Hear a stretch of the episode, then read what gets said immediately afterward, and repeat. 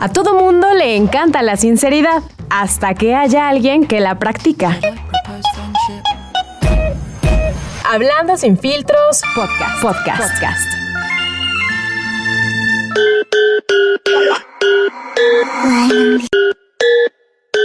Cierra los ojos y pon la mente en blanco.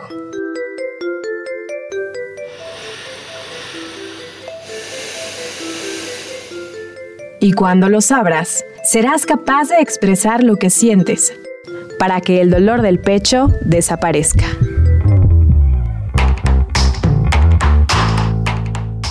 La vida no siempre es como nos han contado. Atrévete a cuestionar tus creencias. Hablando sin filtros. Should I propose friendship?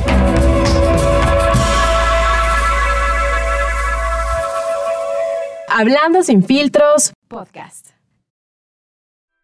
De todo y nada podcast. Pláticas sin mucho orden, pero con sentido. Un espacio donde abordamos temas que a muchos les inquietan, pero que pocos se atreven a platicar. Comenzamos.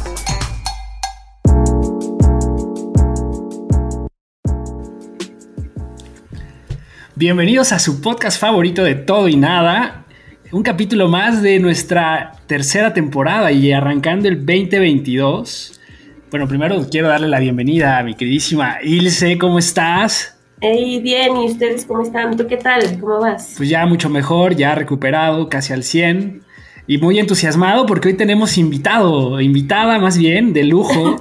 la amamos, ya estuvo con nosotros en la segunda temporada, Fab Gámez, eh, psicóloga clínica, coach, eh, especialista en terapia cognitivo-conductual y que actualmente radica en Alemania y trabaja con temas de expats, con, gente de todo el mundo. Y nos encanta tener en el podcast. También ella tiene el podcast de Actitud Resiliente. Si no lo han escuchado, por favor vayan ahora mismo y también escúchenlo porque tiene temas súper buenos. Y pues bueno, bienvenida Fabs, ¿cómo estás? ¿Cómo están, Carlos Ilse? Feliz de estar aquí, arrancando el año como, decíamos este, antes de empezar, ¿no? Pues, más o menos, pero ahí vamos arrancando el año. Gracias ha habido cosas mejores. Ha habido, ha habido mejores inicios, ¿verdad? Pero eso no quiere decir que vaya a ser el año, al contrario. Gracias por invitarme, feliz de venir a, platicar con ustedes. Pues muchas gracias por, por aceptar y pues también queremos arrancar como, como lo planteábamos con un tema que es como un tema de año nuevo, ¿no? Con este tema de los propósitos de año nuevo y queremos hablar justamente del propósito. ¿Y tú cómo defines el propósito, ya sea de vida o los propósitos a corto o mediano plazo? ¿Cómo, cómo, dirías que la gente debería abordar estos temas?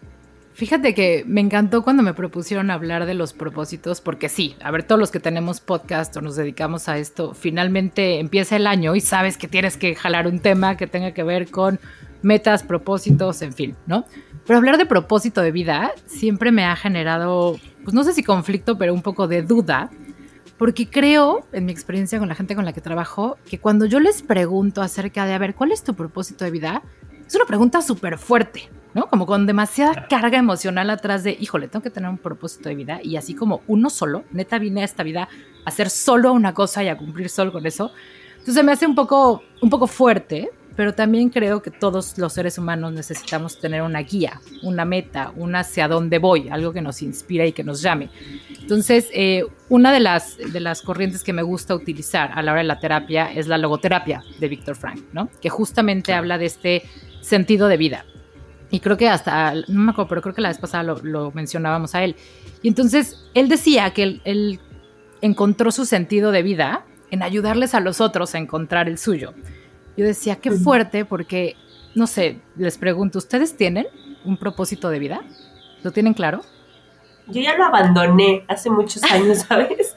O sea, ¿cómo les explico que, en la cena esta de, ¿qué es? Eh, las uvas y tal, ya sabes, solo la pasé con mi mamá porque, pues, muy, muy chiquito, ¿no? Pero como que todo el mundo empieza a hacer sus propósitos, los anota y se los va comiendo y tal. Y yo, yo solo estaba así como comiendo por comer, ya ni siquiera como que me desgasté en pensar, ay, ¿qué voy a hacer para este año? ¿Sabes? Porque creo que a veces no solo depende de mí, o sea, yo me puedo esforzar todo lo que, lo que sea, pero hay condiciones y hay circunstancias que no están en mis manos. Y justo cuando eso no pasa, viene la frustración, viene el, pero yo qué hice, pero si yo hice todo bien. y creo que por eso mismo, como que en particular este año lo dejé así como, no sé, a la hora de Dios del universo, a ver qué pasa. Claro. ¿Tú, Carlos? A, mí, me gusta, sí, definir algunos objetivos, pero como más realistas, como muy alcanzables, ¿sabes? Y cuando hablas de propósito de vida, creo que también este tema a mí me causa mucho conflicto y por eso también quería que lo abordáramos así, o sea, porque no es como un tema tan lineal, ¿no? Me, me causa conflicto en el sentido de que muchas veces te creas expectativas que van a 20, 30 años o a veces pues, pues, el resto de tu vida dices yo quiero llegar ahí. Y entonces te empiezas o sea, a generar como esta ansiedad por alcanzar ese propósito tan grande y empiezas a arruinar el presente, ¿no? Porque justamente empiezas a presionar de más o empiezas a forzar las cosas de que se den de cierta manera y dejas de, y, a lo mejor te pierdes la oportunidad de construir cosas padres en el aquí y en el ahora, ¿no? O sea, yo, yo, yo, yo trato como, hoy trato más como de eso, de, de vivir aquí y en el ahora, tratar como de, de, de no tener tanta ansiedad hacia el futuro. No sé ni qué quiero mañana, o sea, porque las cosas pueden cambiar de un día a otro, pero, pero sí, o sea, hoy como lo veo es, pues trato de ser mi mejor, mi mejor versión hoy, ¿no? Aprendiendo cosas nuevas, cambiando mi, mindset, mis pensamientos, mi, o sea, porque a veces también tenemos creencias que nos limitan, ¿no? Y las, para mí las creencias son básicamente lo que heredamos de la sociedad, o sea, de, lo que hoy venimos viendo. Entonces, para, para, mí ese es, ese es el, el, el, tema hoy, a lo mejor sí propósitos como muy alcanzables de pues quiero tener una mejor vida, ¿no? Saludable. ¿Qué tengo que hacer para alcanzar esa vida saludable? Pues tengo que hacer cosas hoy, ¿no? Comer sano, dejar de la comida chatarra, quizás dejar los refrescos, quizás eh, las harinas o, consumir muy poco, cuidar, eh, o sea, ser más consciente de las acciones que haces en el día a día, que al final cuando lo sumas, pues te va a alcanzar por un propósito pues más grande, ¿no? Así, así es como yo lo veo. Sí, yo, yo coincido contigo. La verdad es que hablar acerca de un solo propósito me parece como una responsabilidad inmensa que, como dices, si no se cumple, entonces se convierte en frustración y en ansiedad, ¿no? Pero, por ejemplo, en mi caso, yo tengo diferentes propósitos que he ido puliendo y mejorando y redefiniendo a lo largo de mi vida, ¿no? A nivel profesional, bueno, mi, propósito es muy claro de acompañar a las personas, a ser resilientes, a buscar con qué herramientas cuentan, etcétera, ¿no? A lo mejor a nivel personal, pues ser esta persona, aumentar mi nivel de conciencia, trabajar en tal y tal. A nivel familiar tengo un rol, ¿no? Y a lo mejor mi propósito va de acuerdo al rol que juego en la familia que quiero formar o en la familia a la que pertenezco. En fin, creo que creo que podemos tener varios propósitos de vida y que estos también pueden ir cambiando. Y acabas de decir algo padrísimo. Yo en mis redes sociales este año siempre les platico que hago un vision board o este famoso collage, mm. ¿no? Eh, al principio de año en donde plasmo todo lo que quiero conseguir en el año, mis metas, etcétera, ¿no? Y este año dije, no, no voy a hacer vision board por primera vez en cinco, seis o no sé cuántos llevo. ¿Por qué? Porque la pregunta no es qué vas a hacer este año, sino quién vas a ser tú como persona este año. Y creo que hay una gran diferencia entre definir el objetivo de lograr algo, el objetivo de tú convertirte en esa persona que quieres ser, ¿no? Eh, es muy diferente decir, quiero lograr tal cosa profesional, tal cosa con mi pareja, tal cosa económica, me da igual, a decir, a ver, quiero ser esa persona que sin importar las circunstancias que vaya a haber alrededor, se comporta de tal manera, hace esto, piensa esto, siente eso, ¿no? Entonces, creo que si digo, respeto a la gente que dice, bueno, yo sí tengo un propósito de vida, me parece impresionante, porque además es curioso, hay muchos autores que dicen que cuando tú encuentras tu propósito de vida, normalmente es porque vienes saliendo de una crisis, porque esta crisis te llevó a encontrar ese significado o ese propósito del para qué estás aquí. Me parece divino, ¿no? Porque es resiliencia pura y es totalmente mi tema. Pero creo que sí, o sea, la gente que, que decimos, yo tengo este propósito de vida, es porque nace de una crisis, de un momento en el que a lo mejor vibraste muy bajo, que la pasaste fatal y que eso te llevó otra vez a ser resiliente, a aprender y entonces como que todo cobra sentido. A mí me encanta mejor definir el tema de propósito por este lado, ¿no? Como de a ver, ¿qué aprendiste? ¿Qué vas a hacer? O sea, lo que platicábamos de, en lugar de contestar el por qué, contestar el para qué de esta situación. Creo que si estás necio en querer encontrar un propósito de vida, esa es la pregunta por hacer. En lugar de por qué, ¿para qué? Claro, y aparte cómo vas cambiando, o esta parte de cómo vas cambiando en el tiempo, porque aparte, ¿cómo puedes definir un propósito si todavía te falta por conocer muchas cosas, ¿no? O sea, a tus 20 seguramente te falta por descubrir un montón de experiencias, de personas, de ideas, etc. Entonces, tu mente se va amoldando, ¿no? Y luego también a mí me estresa las personas que llegan a los 40, me estresa porque yo estoy casi por llegar, entonces es, como, como esta idea de, pues es que lo que ya construiste tendrías que sentar esas bases y mantenerte sobre ese propósito de vida o ya haber alcanzado algo que va a ser como pues el resto de tu vida, ¿no? Y yo en realidad pues no me siento así, o sea, a lo mejor como que yo creo que todavía puedo construir mucho más y siento que tengo todavía muchas debilidades y he descubierto que aún me falta por conocerme aún más y hoy que me conozco más, me gusta, o sea, me gusta descubrir cosas nuevas, ideas nuevas, personas nuevas, contrastar mis, mis propias creencias con las de otras personas que piensan hoy totalmente diferente. Y yo creo que hoy más que nunca estamos en un momento en donde esa, ese contraste de ideas es más visible, ¿no? O sea, venimos de una crisis en donde al final del día pues nos hizo cambiar muchas cosas. Creo que también lo que vivimos con COVID pues es, se pueden hacer las cosas de una manera diferente. La sociedad hoy se reinventa y convive de una manera distinta. Tus relaciones hoy van a ser distintas. Entonces, creo que al final es, creo que llevamos una historia de pues como una tradición, incluso marcada por religiones, ¿no? En nuestro contexto también alguien me decía es que te equivocaste de país, probablemente con, esas ideas tan revolucionarias que a veces tienes, deberías vivir en otro lado. Eh, entonces digo, puta, o sea, qué triste, porque al final del día es cierto, ¿no?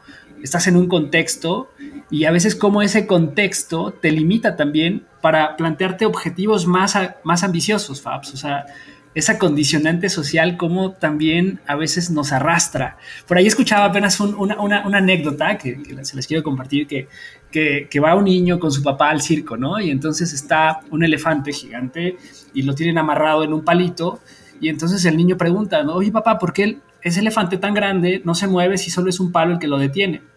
entonces el papá le dice, pues es que está amaestrado, o sea, el, el, el, el elefante pues ya lo tienen amaestrado y por eso no se va oye, pero solamente lo está deteniendo un palo, ¿no? Y entonces el papá se quedó así como de, wow, no sé qué contestar. Y entonces estaba un, anciano por ahí cerca y dice, a ver, yo sé la respuesta, niño. Fíjate que este, este elefante que hoy es muy grande, pues fue un niño como tú, pequeñito. Y entonces, pues cuando era tan pequeño, lo amarraron a ese palo y él hacía esfuerzo por liberarse y no podía, porque pues simplemente no tenía la fuerza suficiente para romper el palo. Y hoy que es tan grande, su condicionamiento es que pues ya no se mueve porque simplemente piensa que no lo puede hacer. Pero en realidad si diera un paso, pues estaría fuera de ese palo, ¿sabes?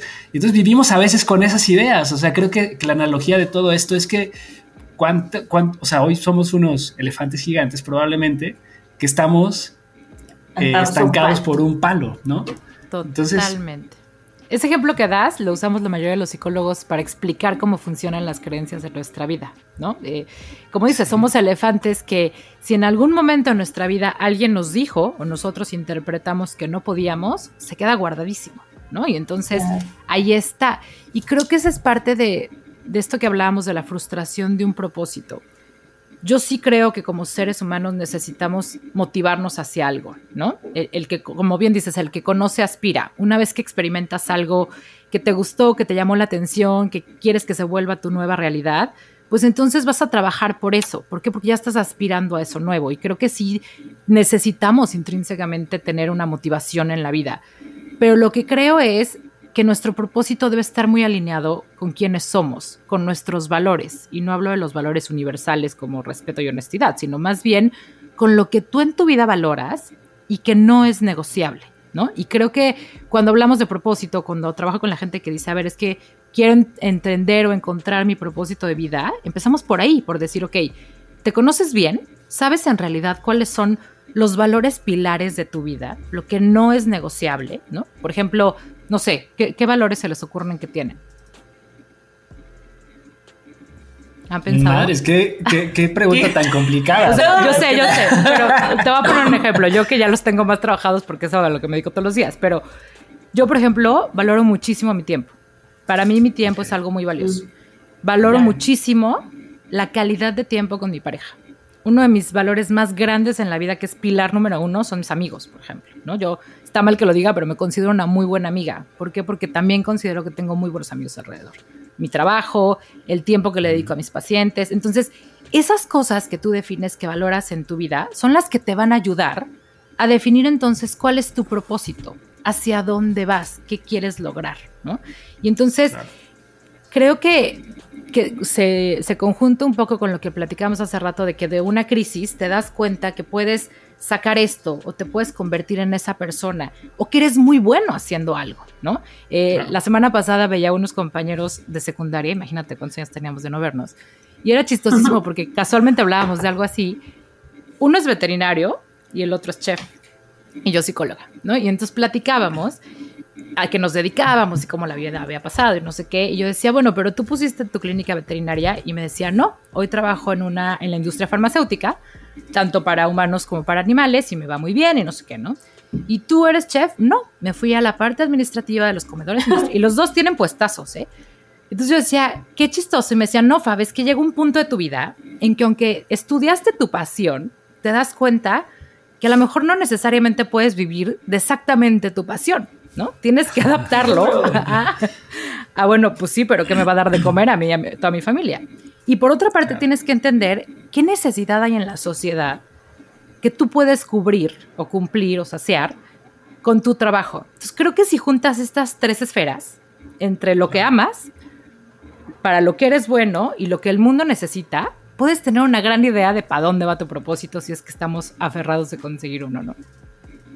Fíjate que es, es, una parte muy chistosa porque justo en, en esta idea que, que, traemos de naces, eh, creces, reproduces, mueres, bla, bla, bla, como que creo que a veces darte ese pequeño chance de que, de, que justo, es que neta a mí me ha pasado muy seguido esta parte de, mi trabajo, me amo profundamente lo que hago, la persona que yo soy cuando estoy en mi trabajo Cosa distinta es las relaciones que existen dentro de mi trabajo, la gente con la que trabajo, los dilemas con los que tengo que trabajar a, diario.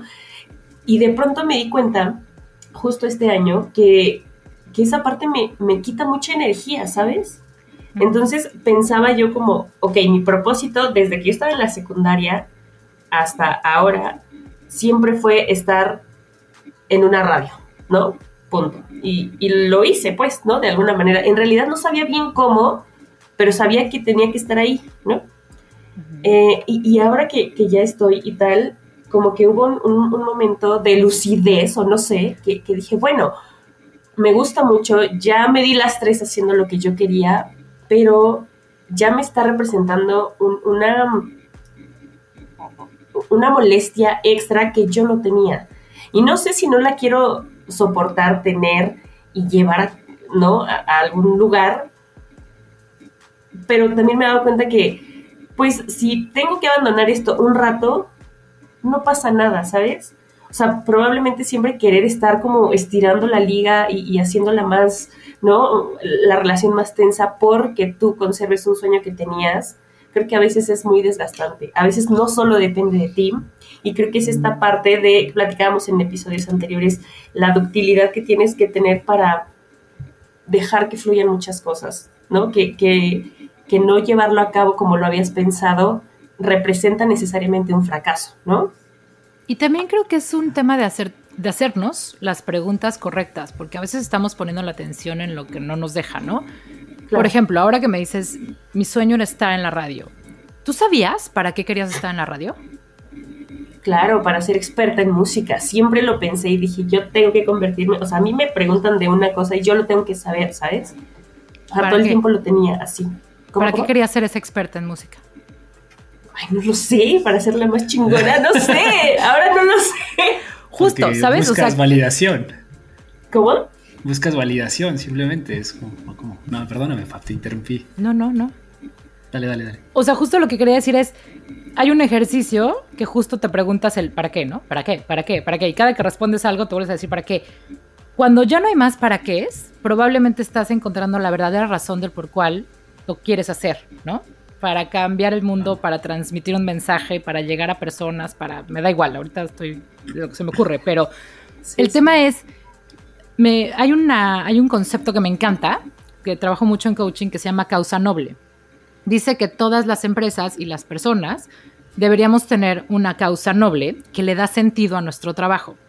Normalmente esa causa noble va ligada con aportarle algo a alguien, ¿no? Y entonces hace tiempo trabajaba con, con un señor, es un, es un señor polaco de cincuenta y tantos años, que no sabes, o sea, es la persona más sarcástica que conozco y de las sesiones más divertidas que tiene en mi vida, porque el señor para empezar no quería coaching, se lo pusieron a fuerza y entonces venía como de yo, ¿por qué no? Y él trabajaba o trabaja en una empresa que hace cigarros a nivel mundial. Entonces le hablaba de esto de la causa noble y le decía, a ver, explícame cuál es la causa noble de tu trabajo. Y me decía, no hay manera en que yo encuentre una causa noble en lo que hago, porque el producto que vende mi empresa mata gente. O sea, no puede ser. Y yo, a ver. Y tenía razón, ¿no? O sea, a lo mejor si lo ves así, pues sí, ¿cuál causa noble? Pero cuando le vas rascando, te das cuenta que la causa noble específicamente de lo que él hacía era optimizar procesos. Y al optimizar estos procesos, él lograba impactar, y las contamos, ¿eh? a ocho personas a que hicieran mucho más rápido y eficiente su trabajo. Y eso generaba que esas ocho personas pudieran pasar más tiempo con su familia. O sea, que salieran temprano a la oficina, que lo que sea, ¿no? Entonces, cuando, cuando empezó el, pero para qué, pero para qué, pero para qué, se dio cuenta que su trabajo impactaba directamente a ocho familias, de lo que él alcanzaba a ver, ¿no? Los impactaba positivamente. Entonces, creo que por ahí también podemos encontrar un poco nuestro propósito, alinear nuestro propósito, decir, ¿cuál es la causa noble de lo que yo estoy haciendo? ¿A quién ayudo? ¿Cómo impacto positivamente? Aunque sea una persona. Pero cuando lo encuentras, es más fácil que le des sentido a lo que estás haciendo y entonces todo se acomoda, como por arte de magia, ¿no? Sí. Claro.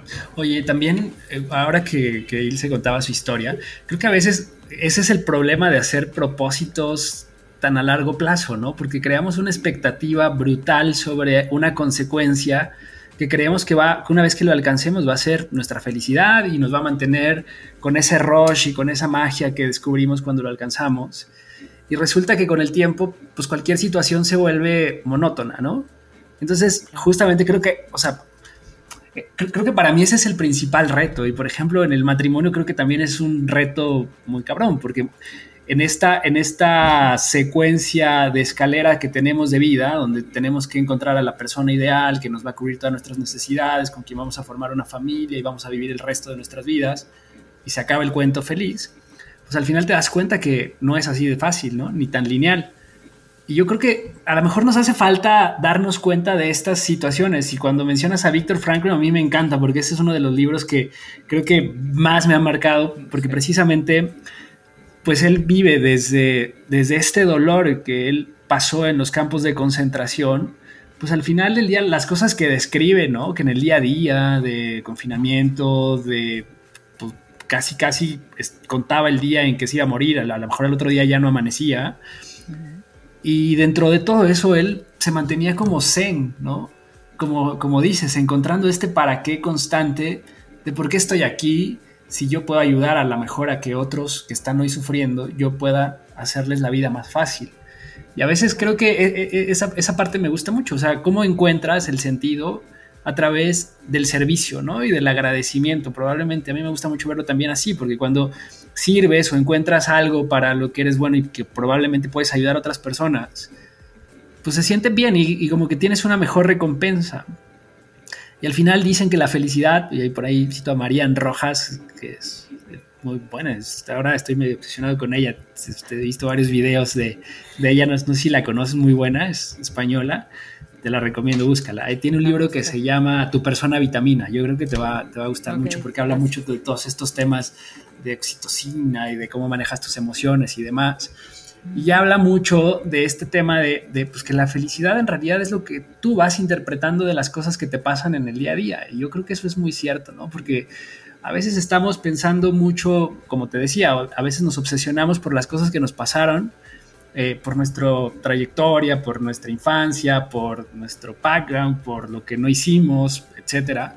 O estamos constantemente obsesionados por alcanzar un objetivo o lo que va a suceder en el futuro y es que yo estoy trabajando porque quería alcanzar esto y entonces te frustras, ¿no? por ejemplo, en las relaciones, de repente es, oye, es que yo me veía contigo toda la vida y de repente me doy cuenta que pues no va a ser así y estoy como forzando las cosas de alguna forma.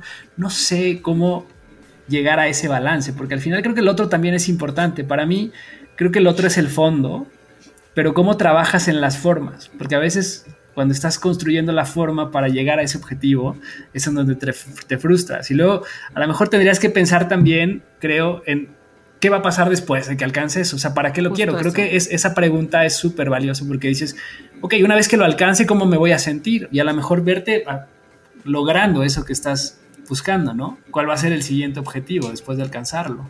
Justo creo que le diste al punto.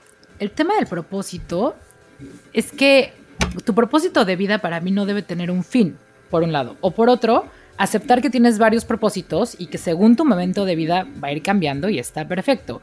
Pero el ejemplo que diste del matrimonio me fascina porque es justo eso. Esta oleada de chavas de mi generación, incluido, ¿no? Que su meta era casarse, ¿no? Todas las mujeres llega una etapa de tu vida en que por alguna extraña inception de la sociedad y estas cosas que hablabas, no, la mayoría trae esto cargando de la meta es la boda, ¿no? Y entonces la planeación de la boda y ya que les dieron el anillo están felices y se dedican un año a planear su boda con el lujo de detalle de las flores del vestido, de las damas, de la música, de lo que quieras. ¿Qué pasa? Que después de la boda no saben qué hacer con el matrimonio y la mayoría, o no la mayoría, pero una gran cantidad se divorcian al poquito tiempo de haberse casado. ¿Por qué? Porque el objetivo estaba en la boda. Ellas cumplieron el objetivo, ¿no? La boda salió preciosa, las fotos son divinas, todo el mundo la pasó maravilloso.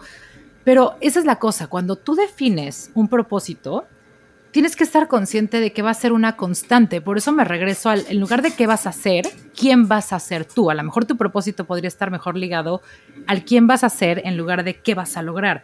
Porque el qué lo vas a cambiar muy, o sea, muy seguido. ¿No? Porque como dices, pues ya llegué, ya lo logré y ahora qué? Ahora ya no tiene sentido mi vida porque ya tengo un título profesional que era mi meta. No, o como dices, Ilse, mi objetivo era estar en la radio. Fine, ya estás en la radio y ahora pues claro que hay frustración. Pues claro que volteas y dices, ajá, y entonces ya se acabó mi vida, hasta aquí llegué. No, se vale generar nuevos propósitos. Y también lo que dices es, ¿qué tan alcanzable es ese propósito? Cuando trabajamos en coaching, siempre se trabaja por objetivos, ¿no? Entonces yo les digo, a ver, define un objetivo de proceso, lo que quieres lograr por medio de todo este proceso, y sesión a sesión defines tu objetivo de sesión que te va a ayudar a alcanzar tu objetivo de proceso.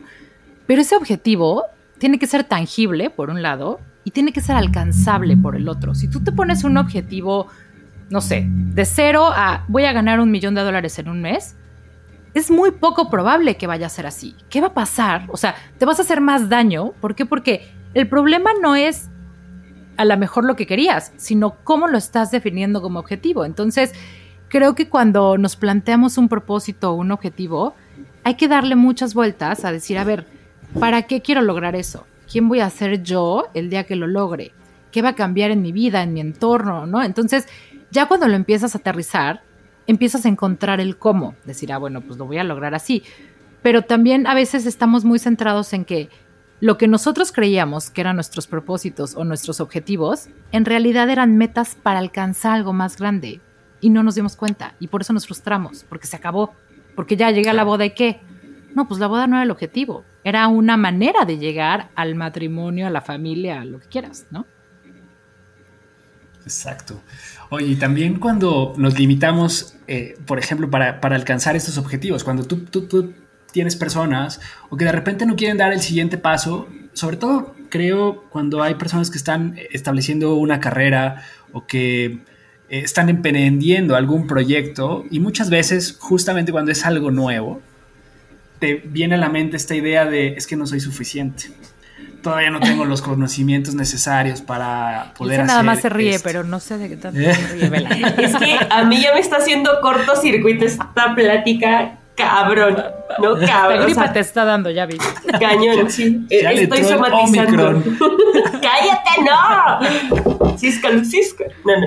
Quiero ser invicta por el momento. No, entonces, o sea, e-, este tema también como del síndrome del impostor, o sea, a lo mejor hay gente que no sabe qué es esto del síndrome del impostor, no sé si también nos quieras contar un poquito acerca de esto y cómo afecta también en el establecimiento de tus objetivos, ¿no? Y a veces de este, animarte a hacer más allá de lo que puedes. Sí, el síndrome del impostor es una de las herramientas favoritas de nuestra mente para, para sabotearnos, ¿no? E, es este estado en el que eres incapaz de reconocer tus propios éxitos o tus propios logros. Y entonces obviamente esto te genera miedo, desequilibrio, ¿no? Tienes pensamientos como, híjole, no, creo que no me lo merezco, o me van a cachar porque no soy experto, todo el mundo se va a dar cuenta que, que no, no soy quien digo, y entonces... Pero a ver, el síndrome del impostor son periodos de tiempo que normalmente pasamos pensando este tipo de cosas y vienen estas famosas creencias de las que hablabas hace rato. En algún momento de tu vida, si alguien te dijo, por ejemplo, que la plenitud no existía, que la felicidad no existía, pues obviamente tu pequeño saboteador, que yo digo que es como un monstruito que todos tenemos interno, se va a encargar de decir, a ver, yo tengo que cumplir con esta gran profecía que me dijeron. La felicidad y la plenitud no existen, ¿no? O, por ejemplo, tengo gente que en sus relaciones en algún momento aprendió que por decirte algo, que todos los hombres son mentirosos. Aunque se encuentre un hombre que no es mentiroso, su pequeño saboteador va a encontrar la manera de hacer o que le mienta a su pareja, ¿no? O de cacharle una mentira o de qué, porque tiene que cumplir con esta famosa profecía autocumplida de lo que le hicieron creer de niño. Entonces, creo que, que más bien es trabajar con esta parte, sí, del merecer, por supuesto, pero más bien de entender de dónde vienen estas creencias y para qué están aquí. El, el síndrome del impostor yo siempre digo que es como un mecanismo de defensa. Tu mente te está protegiendo de algo. A lo mejor de el fracaso o de esta idea de tener que lidiar con que no eres tan bueno o del rechazo, ¿no? Que los seres humanos lidiamos pésimo con el rechazo. Entonces, tu mente trae estos pensamientos que se le llaman síndrome del impostor para que tú mejor te regreses a tu zona segura, no te arriesgues y no te pongas en una posición vulnerable donde cree que puedes estar en riesgo. Pero la realidad es que has estado mil veces en riesgo y has salido victorioso. Probablemente ya lo haces hasta de manera inconsciente, porque cuando las cosas no salen bien, pues casi no las analizamos, ¿verdad? Salió bien, padrísimo y a lo que sigue. Pero realmente es como trabajar con estas creencias, a eso se refiere el síndrome del impostor, de, a ver, este pensamiento que me genera ansiedad acerca de mi nuevo proyecto, o acerca de cambiarme de trabajo, o acerca de dar esta presentación para la que no me siento listo, ¿para qué están estos pensamientos aquí? Para protegerme, para defenderme, perfecto, pero tengo claro que no son reales. Porque la realidad es que sí tengo un título que me avala como experto. La realidad es que soy un emprendedor que se va a equivocar y está bien, estoy en un camino de aprender. O la realidad es que sí soy la persona que se preparó para esta presentación y soy capaz de darla, ¿no? Entonces, pero, pero sí creo que es muy importante porque, a ver, el 70% más o menos de las personas hemos vivido este síndrome del impostor, siempre, y más los que llevamos redes sociales, ¿no? Salir a gritar al mundo que algo que tú crees o que tú piensas siempre da miedo, ¿no? Qué, horror sentirte vulnerable, pero es solo eso, son estos pensamientos hablándote que están tratando de protegerte, pero que así como llegaron, tú tienes la capacidad de quitarlos o de incluso refutar esa creencia, ¿no? Decir, a ver, ¿de dónde viene esta creencia? ¿De dónde me lo creí? ¿De dónde lo saqué? Seguramente ustedes tienen, como yo, creencias muy claras, ¿no? De, de dónde salieron. Creo que la vez pasada les contaba de mi creencia que no puedo esquiar, ¿no? ¿Me has contado eso? No, no, creo que no. pero cuéntanos. A mí una vez de, de, chica salimos de viaje y me dice mi papá, oye Fabiola, por favor, se van a subir todos tus primos a esquiar, no sé qué. Por favor, tú no vayas porque tú eres súper mensa para este tipo de deportes. Y ah. seguro te vas a romper el pie y va a valer, ¿no? Concedido. Hoy a mis treinta y tantos no soy capaz de esquiar. Y lo tengo ubicadísimo, ¿sabes? O sea, ¿por qué? Porque yo traigo esta creencia de que yo soy mala para este tipo de deportes y no va a jalar y no va a funcionar y ahora la tengo consciente, pero imagínate cuántas no tienes consciente de dónde salieron y simplemente operas con base en eso, ¿no? ¿Cómo se insertan, ¿no? Esos pensamientos y a veces con, o sea, pero a veces de las personas que más amas, ¿no? O sea, cómo te lo, te lo dejan grabado. Y, creo que por eso es importante también conocernos, ¿no? Pero te das cuenta cómo, o sea, a mí me, me, me, flipa ahí hablando de español. y ahora que tenemos a toda esta parte de, realidad de, cómo no nos hacemos estas preguntas, o sea, no sabemos hacer las preguntas, ¿sabes? Y creo que también por eso la importancia de la terapia, porque muchas veces creemos que no necesitamos a alguien que nos oriente o que nos dé estas herramientas, porque ni siquiera lo conocemos, no somos conscientes de que lo requerimos. Pero cuando empiezas a indagar, o sea, de repente empiezas a descubrir esas creencias limitantes que traes, ¿no? y a veces la, famosa frase, ¿qué harías si no tuvieras miedo, no? Claro, claro, porque al final siempre vivimos con miedo. O sea, creo que todo esto es consecuencia del miedo que nos da movernos, ¿no? De mantenernos en un estado seguro, de, como bien dices, es que el qué dirán, porque probablemente descubren que no soy lo suficientemente capaz de hacer tal o cual cosa, o a veces muchas actividades que de repente para algunas personas salen muy natural, ¿no? Que para ti es algo tan natural que piensas que todo el mundo es capaz de hacerlo de la misma manera en que tú lo haces. Eso. ¿no? O sea, creo que ahí ese es el problema, porque a veces, o sea, yo, a veces me, he cachado también en ese tipo de, pensamiento, digo, es que esto es súper fácil, o sea, cualquiera lo puede hacer, yo lo hago en cinco minutos. Hasta lo dices, güey, no, no te cachas, lo dices. Sí, sí, sí, o sea, es que no puede ser que esto, o sea, pues es súper sencillo y cualquier persona lo puede hacer. Pero cuando alguien más lo intenta, le cuesta mucho trabajo y dicen, es que tú eres súper bueno para esto. Y entonces ahí es cuando tienes que reconocer que verdaderamente eres bueno en algo, ¿no? O es como, il, como Ilse, para Ilse es tan natural escuchar una canción y saber el artista y saber la historia detrás y se sabe la historia de todo lo que sucede en esa canción. Porque claro, no tengo ni idea. Exacto, pero para ella le sale tan natural pues que ya lo da por hecho, ¿sabes? Y, con todas las personas que se relaciona a veces pareciera que deberían saberlo. Y pues no es cierto, o sea, cada uno tenemos nuestras habilidades y nuestras fortalezas, ¿no? En, cada área. Y acabas de tocar, perdón, perdón, dime. Sí, no, no, que solamente nos tenemos que creer más en esa parte, ¿no? Y ahí viene, justo eso te iba a decir, ahí viene una creencia comunal que tenemos todos.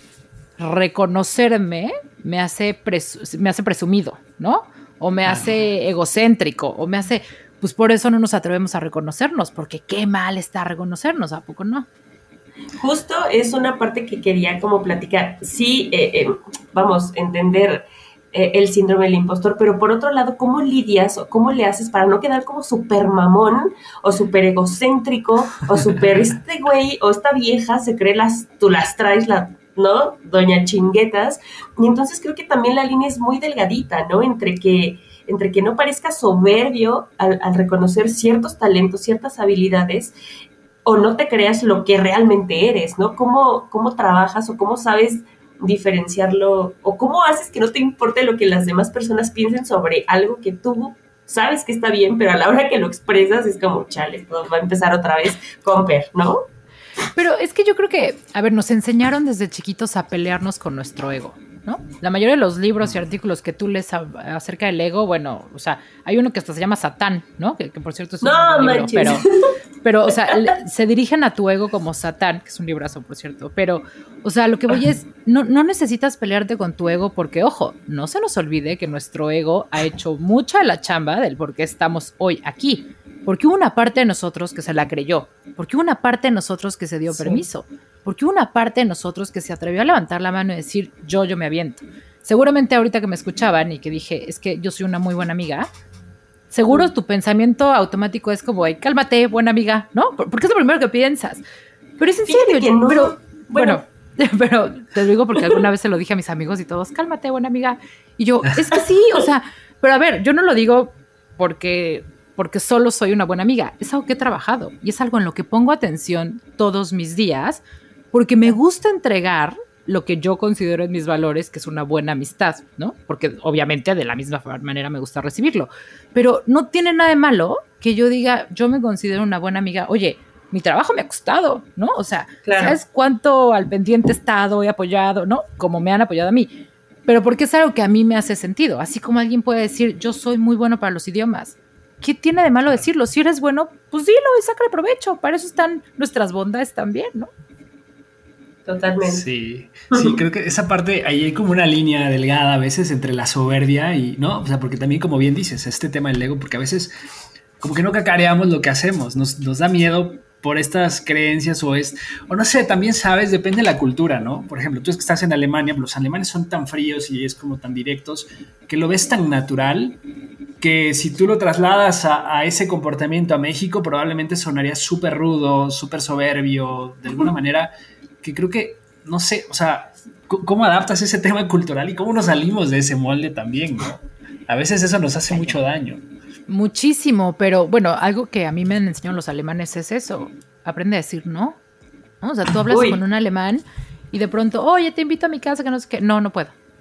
Y ni siquiera te dan la explicación del por qué no pueden, ¿no? Y tú, este payaso, pues no lo vuelvo a invitar, ya sabes. Claro. después que los conoces dices, pues si no podía, o sea, que tú. El problema es la historia que yo me compré con su no, porque todos lidiamos pésimo con el rechazo y, y para mí en mi mente es un rechazo el no. Pero realmente no me dijo nada fuera de, me dijo, no puedo. Lo que pasa es que el mexicano es, ay, no, qué lástima, de verdad me hubiera encantado si tan solo fuera el viernes en lugar del... No, y entonces se avienta tres minutos de justificación, cuando en realidad el resultado es el mismo. No, no puedo, y no, tiene nada de malo decir no, ¿no? Entonces, eso me han enseñado los, los alemanes a, a que lo directo no es malo. Desgraciadamente, no todos tus receptores del mensaje están listos para escucharlo así. Pero, ¿qué pasaría si nos diéramos permiso de escucharnos y aceptarnos como somos y de ser capaces también de transmitírselo a los demás sin sentir culpa. ¿Por qué? Porque ahora resulta que me da culpa ser bueno en algo. O sea, si soy malo porque soy malo y si soy bueno porque soy malo, soy bueno, pero todo nos, nos genera conflicto. De verdad, o sea, como que la pregunta para mí sería, ok, sí, y si de verdad eres el mejor en eso, ¿qué? Pues entonces, si de verdad eres el mejor, tu chamba es que el mundo se entere, ¿no? Para que entonces puedas cumplir tu propósito y seguir haciendo un bien. Eh, yo tenía un jefe que decía, en la vida hay que hacer y hay que hacer saber. Porque si tú haces las cosas muy bien, pero el mundo no se entera, de nada sirve. Cuando tienes un negocio, una empresa, un trabajo y haces muy bien las cosas, una de tus recompensas es seguir haciéndolo muy bien. Poder seguir haciendo muy bien tu trabajo porque eso está impactando a otras personas porque para eso estás aquí, regresando al propósito y sentido de vida, ¿no? Póngale. Ay, no me vinieron tantas cosas en carrusel que digo, Dios de mi vida. De verdad, de verdad, de verdad. Qué importante es eh, que, sepas dónde estás parado. Y creo que lo, principal, y que es bien básico, y lo hemos tocado en muchísimos temas, porque eh, eh, inherentemente te llevan a ese lugar, es saber de tú a ti mismo qué sí eres y qué no eres y qué puedes llegar a ser, porque todo lo puedes aprender, ¿no? O sea, somos humanos que estamos en constante crecimiento, aprendizaje y justo también no casarte con una sola idea, creo que permite justo esto, ¿no? Que sepas reconocer qué, te gusta, que eres bueno, para dónde le das, eh, no, no solo tener un propósito, porque ahora que lo piensas es como cuando eh, tienes una relación y alguien como que te deposita su cubeta de la felicidad y te dice, tú me tienes que hacer feliz, tú me tienes que hacer reír, tú esto, tú el otro. Ah. Madres, o sea, yo me muero de la, del miedo si alguien llega y me dice, ahí te va mi canasta de la felicidad, date. O sea, no mames, ¿qué hago? Pero eso es, lo mismo, o sea, depositamos, ese es un gran tema, depositamos lo que creemos que es nuestra felicidad o nuestra plenitud en lo demás, en otra persona, en una circunstancia, en un trabajo, en un estatus, ¿no? Entonces, ¿qué harías o, qué, quién serías si te dieras permiso de depositar la responsabilidad de tu felicidad y tu plenitud en ti mismo? No es cuando me gradúe, cuando me asciendan, cuando tal, no, o sea, es hoy, ¿sabes? Y entonces insisto, para, para todas las personas que nos escuchan, no estoy peleada con los propósitos, al contrario, creo que todos deberíamos tenerlos. Pero si te vas a poner un propósito de vida, o si estás en busca de tu propósito de vida, trata de que sea algo que tiene que ver contigo como persona y no con algo, o sea, no con un título o un, este, una etiquetita que te vas a poner, ¿no? Porque eso al final es temporal y se va a ir. Sí, como en estos valores profundos, ¿no? Verdaderamente lo que es positivo, lo que, como bien dices, lo que te va a transformar, lo que va más allá de, la esencia de algo material, ¿no? Muy tangible, porque ahí se acaba. O sea, una vez que lo alcanzas, vas a querer más y luego ya no va a haber límite. Entonces, pues vas a vivir frustrado. Me parece que ese es el problema cuando pones estos objetivos que son más materiales, ¿no? O que depositas tus expectativas en otra persona. Qué difícil es esto, ¿no? También cuando generas, o sea, por ejemplo, esto que tú dices, o sea, es que Fab, yo sé que es la mejor amiga y entonces siempre tiene que responder como yo espero que responda una mejor amiga. Y luego el día que no lo haces, o sea, la responsabilidad que te dejan, o sea, que tampoco te corresponde, ¿no? Porque eso es como, como desde la perspectiva de la persona que lo está viviendo. O sea, yo espero que ella Y a mi estándar de amiga, ¿no? Pues lo que yo creo que es buena amiga, sí. Entonces a veces también la gente empieza a, volarse en ciertas cuestiones y creo que lo importante también es como tener ese balance, ¿no? De qué me corresponde a mí, qué me afecta, qué puedo modificar yo y también ser a lo mejor de alguna manera responsable efectivamente con la otra persona, si es que involucra a un tercero, ¿no? Porque eso es muy difícil, porque... Y luego también creo que hay diferencia entre el pensamiento del hombre y la mujer, ¿no? O sea, cómo, cómo asumimos también las situaciones el hombre y la mujer, sobre todo en cuestiones de matrimonio, de pareja. A veces lo que uno está esperando no necesariamente es lo que la mujer está esperando. O sabes que me he topado también, que el otro día platicábamos acá en el podcast sobre los apegos, sobre el tipo de apego que generas en la infancia. O sea, ¿qué, qué combinaciones se dan, o sea, a veces es una muy mala combinación, una persona evitativa con una persona ansiosa, ¿no? Creo que es un reto el que el evitativo está tratando de buscar su independencia o sí una persona con quien compartir, pero al final que no la agobie demasiado, y el ansioso deposita toda pues como dices, esta parte de pues, necesito que me des tiempo, necesito que me des amor, necesito que estés ahí presente, etcétera. Y a veces eso se vuelve bastante complicado, a pesar de que hay amor en la, pareja, ¿no? Eso es una bomba de tiempo. O sea, eso va a terminar mal inminentemente, si en dos meses, tres, cinco años. O sea, eso es una muy mala combinación, creo. ¿Tú crees que es una sí, si no se trabaja. Exacto. No, o sea, si no, es que para empezar, si no somos conscientes, a mí uno de los propósitos de vida más bonitos que he escuchado es precisamente ser más consciente, ¿no? El otro día escuché a una persona que decía, yo vine a esta vida a ser más consciente cada experiencia que vivo me hace más consciente, me hace ver cosas que antes no estaba viendo y estoy seguro que me voy a morir siendo más consciente. Y dije, qué divino.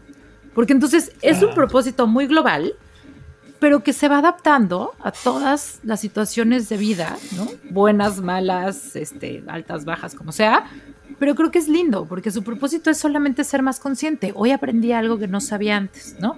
Hoy conecté con mi pareja mejor porque ya entendí de dónde viene su tipo de apego, por ejemplo, lo que decías, ¿no? Entonces, creo que creo que se vale si tienes un propósito de vida, se vale tenerlo. Si no lo tienes, tampoco te agobies. Esa sería como mi conclusión, ¿no? O sea, como, a ver, no te agobies porque a fuerza tienes que tener un propósito de vida.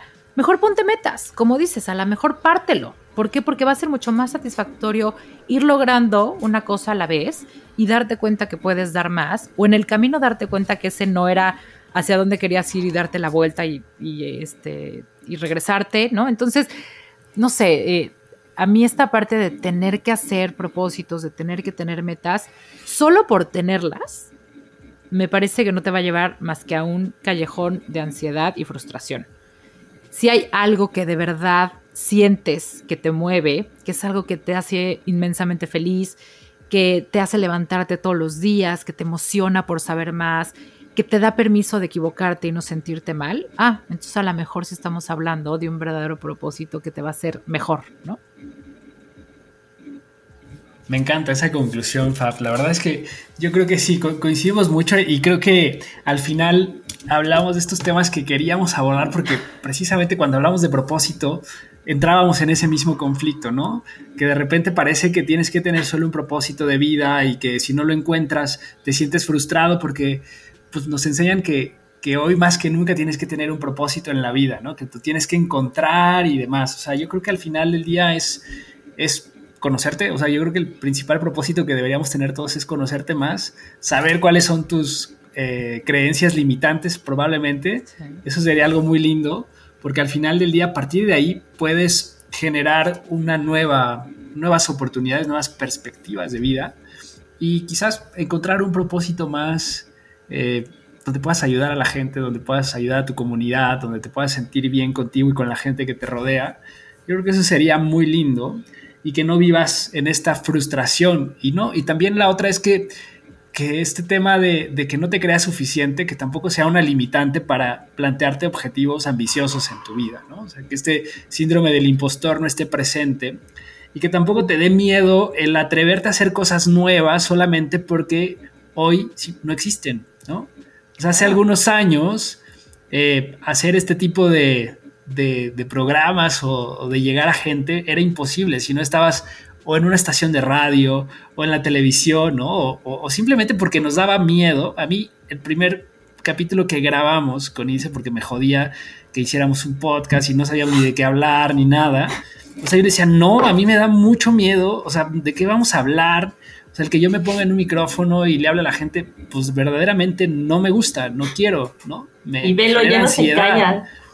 Y, y, ahora es algo que disfruto. O sea, digo, decimos mucha pendejada en este espacio, pero pues reflexionamos y la verdad es que disfruto mucho también hacerlo y, y, es como, como lindo, te das, descubres nuevas cosas y me ha permitido también conocer otras perspectivas, lo cual está padrísimo.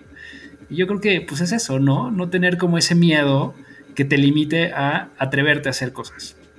Sobre todo porque creo que es, es muy, o sea, si puedo dejar un mensaje en cuanto a las creencias limitantes y el síndrome del impostor, sería que te acuerdes que los demás no van a ver algo en ti que tú no estás viendo. O sea, si tú no estás viendo una capacidad que tienes, pues menos la van a ver los demás, porque estás proyectando lo que tú ves en el espejo. Entonces, si, si tu razón para creértela es que te la crean los demás, empieza por ahí. O sea, sí, es muy buena idea, ¿no? O sea, los demás no van a ver en ti algo que tú solo no estás viendo en ti. Claro. Oigan, fíjense que les quería, ya también para ir cerrando, les quería compartir algo que como que yo no había registrado hasta que pasó algo, ¿no? Eh, mi mamá siempre, siempre, siempre me ha dicho, y les juro que tengo aquí su voz así clavada, así, ¿no? La persona que a sus 30 años no tiene algo, no tiene nada y no va a hacer nada. Y todo el tiempo me lo ha dicho, ¿sabes? Cuando yo empecé a hacer como, no sé, como otras cosas, como que siento que, de toda mi familia, pues de toda la manada, como que yo me he desmarcado un poco, ¿sabes? Por, por muchísimas cuestiones. Y que yo empecé a decir, bueno, o sea, pues sí, a lo mejor no tengo una casa, no tengo carro, madres, ¿no? Como que digo, esa cosa se está cumpliendo porque en realidad no tengo nada. Pasa un poco como lo que te decía tu papá a la hora de esquiar, ¿no? Y entonces, cuando le quité todo ese esa carga que representaba para mí el no tienes nada, empecé a disfrutar muchas cosas porque decía, bueno, sí, a mis 30 no tengo cosas materiales, tú lo quieres ver, pero tengo algo muy importante que es la decisión y las ganas de convertir esto en otra cosa. Y el día que me dejé de presionar con que tenía que impresionar a mi mamá teniendo algo, le empecé a pasar de puta madre porque porque yo solita de verdad dije, oh, esto no tiene ningún sentido, eso es lo que ella cree. Le gustaría para mí una manera diferente, claro, porque buscas certeza para tus hijos, para lo que sea, pero tal vez la forma en la que lo, la comunicamos no siempre es la adecuada. ¿No? Probablemente quieres hacer esto como en la secundaria de no, es que si no te cuidas te embarazas o, todas estas clases que te daban de educación que tú decías, madre, o sea, en mi vida quiero cogerme a alguien porque me va a desgraciar. Oye, y después de los 30 te das cuenta que lo difícil es embarazarte. no, o sea. Exacto. O sea, ¿sabes cómo, cómo le empiezas a poner atributos que no van a, a la vida y de cuántas cosas probablemente te perdiste por estar teniendo una creencia limitante bajo alguna circunstancia es bien trepado. Y lo bueno es que si ya lo viste, pues tienes algo muy importante, que es la opción de hacer algo por ti, para ti, ¿no? Me encanta. Sí, sabes, nada más hay otro tema que creo que también nos limita demasiado, que siempre estamos buscando la seguridad, ¿no? Y creo que eso también a veces pues ya, o sea, hoy vemos que la seguridad es lo que menos está presente, ¿no? En nuestras vidas. O sea, todo puede cambiar. ¿no? exacto, porque aparte llega un punto en el que dices, ah, pues me voy a casar porque quiero tener una vida segura hacia futuro y entonces alguien que me apoye toda la vida o tener hijos para que me puedan mantener cuando yo esté viejito, etcétera. O una casa porque voy a pedir un crédito a 30 años y al final del día, pues, o sea, lo que, de nuevo, lo que nos dejó el COVID es que la seguridad que eh, vemos nosotros supuestamente puede cambiar de un día a otro, ¿no?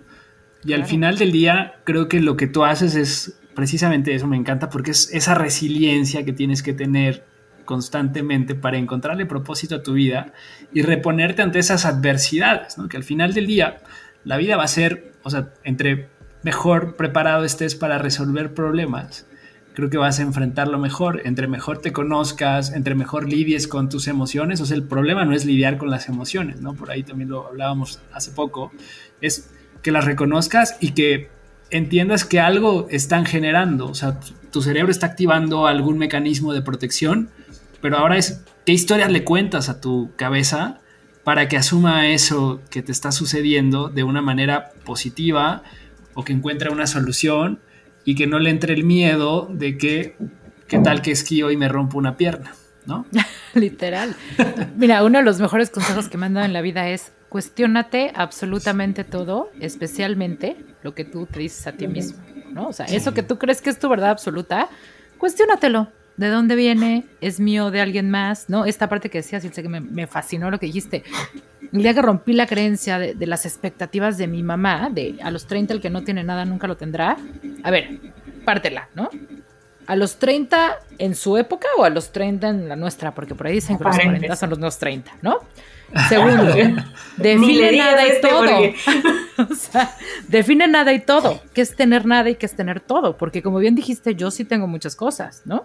A lo mejor el concepto de tu mamá eran casa, coches, no, me da igual, pero, pero tú tienes mucho. Entonces, cuando agarras la creencia así, como oración tal cual, dices, a ver, espérame, ¿esto de dónde viene? ¿Es mía o es de mi mamá? Ah, pues es de mi mamá perfecto, ¿no? Si a ella le funcionó, padrísimo, a mí esta creencia no me suma, me resta, se va. Entonces creo que esta parte de darte permiso a cuestionarte es estas, estos pensamientos que rigen tu vida, porque de verdad rigen nuestra vida de manera inconsciente, pues te das cuenta que las cosas pueden ser mucho más a tu favor y que puedes fluir mucho más fácil con el día a día y con las situaciones, porque a lo mejor la creencia también te la infundaste tú con base en una realidad que tenías en ese momento. A lo mejor tu creencia fue, yo tengo que estar al mando de un programa de radio. Perfecto. Pero ahorita que le rascamos, pero ¿para qué? ¿Pero para qué? A lo mejor ni siquiera tenía sentido. O a lo mejor ya perdió sentido hoy. Se vale. Puedes crear nuevos propósitos, puedes crear nuevos objetivos, ¿no? Y está perfecto porque tu momento de vida, tu nivel de conciencia, tus experiencias, tu... es otro. Y está perfecto. Dejémonos de pelear con esta estructura del deber ser, de tengo que cumplir con esto, de estas creencias que nos rigen, de... Porque la verdad es que nomás nos generan ansiedad, ¿no? Y la pasamos muy mal. Claro, yo pensaba, por ejemplo, mis colegas, o sea, en, en, ese plano, ¿no? Cerrando un poco como, como, mis círculos. Bueno, mis colegas van a pensar, fíjate la tontería, ¿no? Van a pensar, es que de verdad yo no hacía esto o Ilse no, no se dedica a esto ya, porque en realidad no era lo que realmente quería, no, no le apasionaba. ¿Sabes? Y, obviamente como mi, entorno gira alrededor de toda la gente que hace comunicación, de las que hacen noticias, de lo que está pasando en Toluca, de la música, de, de todos los compañeros que conozco, es como, como desertar en este punto, es como, claro, pues esa vieja ni le gustaba esto, por eso no aguantó Ara. Y la escúchate la frase, perdón que te interrumpa, desertar. O sea, ¿por qué habrías de desertar? ¿Qué tal que estás haciendo un cambio en positivo para crecer? No sé, no sé por qué, y de verdad que desde, no sé, mediados de diciembre empezó esta onda ¿eh? conmigo de, bueno, y si, y si entonces mejor me dedico otra cosa, o sea, les juro que llegué a pensar, bueno, a mí me gusta mucho viajar, ahorita el tema está complicado, pero ¿por qué no puedo meterme de aeromosa? Ok, sí, a lo mejor tengo unos kilos de más, pero les juro, y a lo mejor tú te ríes, güey, pero neta yo dije, güey, claro que puedo, y de pronto empieza todo esto de, pero es que tú todo el tiempo de chiquita querías esto. O sea, ¿por qué ahorita quieres darle ese volteón de tuerca durísimo a tu vida? Cuando ¿Y de verdad te hace menos persona? O sea, ¿tú crees que te hace menos persona que quisieras darle la vuelta a la página? No, no, en realidad no. ¿O qué tendría de Bueno, no, no ahora porque lo estoy platicando con gente que de alguna manera lo, no, no que lo apruebe, sino que no lo ve mal, ¿sabes? Claro. Y, y de pronto cuando llegas y planteas esto, a cualquier otra persona es como, wow, o sea, ¿de verdad quieres hacer eso ahora, hoy en día? Pues sí, o sea, otra cosa que tengo y que creo que me ha salvado muchas veces es que soy muy aventada, ¿no? Entonces quizás algo que la gente ve como, como, como una cosa muy loca puede ayudarme en este momento para salir como de esta cosa que ya no me está encantando, ¿sabes? Pudiera ser, no lo sé. Ya les contaré en un futuro. Pero, mira, antes de que tomes una decisión, nada más encuentra, perdón Carlos, ¿qué es lo que no te está haciendo sentido de esta situación? para que de ahí partas de decir, ah, bueno, esto es lo que hay que corregir. A lo mejor, no sé, ¿eh? te estoy diciendo una burrada, pero a lo mejor no es la locución en sí, es el tipo de trabajo que tienes, o la empresa en la que trabajas, o la gente, no sé, ¿no? Pero, pero creo que va, o sea, como, a ver, otra vez, siempre llegamos a la misma conclusión, introspección, date permiso a conocerte, ¿no? Claro, claro. Creo que, bueno, aparte también es importante que te cuestiones, ¿no? Pero a veces justamente encuentras estas respuestas de, ah, a lo mejor sí me gusta lo que estoy haciendo, pero no en el entorno en el que lo estoy haciendo. Claro. O podría cambiar en tal cosa. O a lo mejor sí, de plano, ya no es como lo que le da sentido a mi vida. ¿Y por qué no me voy a atrever a hacerlo? O sea, porque es, es una situación compleja, ¿no? Estar llevo tantos años trabajando en esto o tantos años dedicado a esta empresa y no me voy a ir porque estoy esperando para que me jubile o para que me liquiden o para lo que sea. O sea, al final del día es como cómo te atreves verdaderamente a vivir tu propia vida, ¿no? Y que no te limita por cuestiones que pues, ya no te están haciendo bien mentalmente, tu salud te está afectando, porque al final se traduce en un problema de salud también, ¿no? Muchas veces. o sea, lo que necesitamos como seres humanos, y eso es una necesidad básica que tenemos, es que haga sentido. Ese ejemplo que acabas de dar de, bueno, pero es que me va a quedar tres años más para jubilarme. A lo mejor está bien, ¿sabes? Porque el objetivo o el propósito está en una jubilación plena. Claro. Ok, a lo mejor el camino es ese para llegar, perfecto, pero mientras el objetivo haga sentido, va a ser muy fácil llegar a él. Porque te mueve. Hmm porque es lo que te inspira, es lo que te, ¿no? Te jala para allá.